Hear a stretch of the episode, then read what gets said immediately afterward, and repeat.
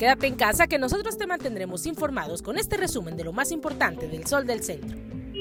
Las dos principales aerolíneas que realizaban de manera conjunta casi una veintena de vuelos al día del Aeropuerto Internacional de Aguascalientes Jesús Terán Peredo hacia y desde la Ciudad de México han suspendido la totalidad de sus actividades derivado al brote de COVID-19. Desde el inicio de la administración de Martín Orozco Sandoval, se han implementado programas para impulsar el campo, fortalecer y diversificar los tipos de cultivos, reforzar la sanidad vegetal e inocuidad de productos, pero principalmente que éstas se articulen en torno a un objetivo, detonar una mayor productividad de las y los agricultores. El gasto mensual monetario promedio en Aguascalientes es de aproximadamente 12.057 pesos por hogar, esto de acuerdo a un estudio realizado por la empresa consultora regional.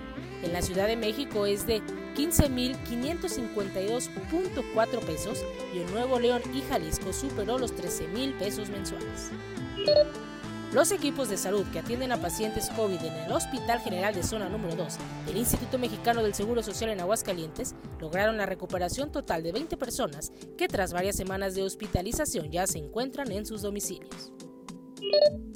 Aguascalientes se encuentra en uno de los puntos de más alta velocidad en el incremento de casos de coronavirus COVID-19, al registrarse este sábado un total de 283 pacientes positivos a esta enfermedad. 28 más que el pasado viernes, lo que significa un aumento de 10.98% en apenas 24 horas. En información policiaca, aparatos o choque de un auto contra un árbol y un poste de alumbrado público se registró en la avenida Aguascalientes Oriente, a la altura del fraccionamiento Ojo Caliente.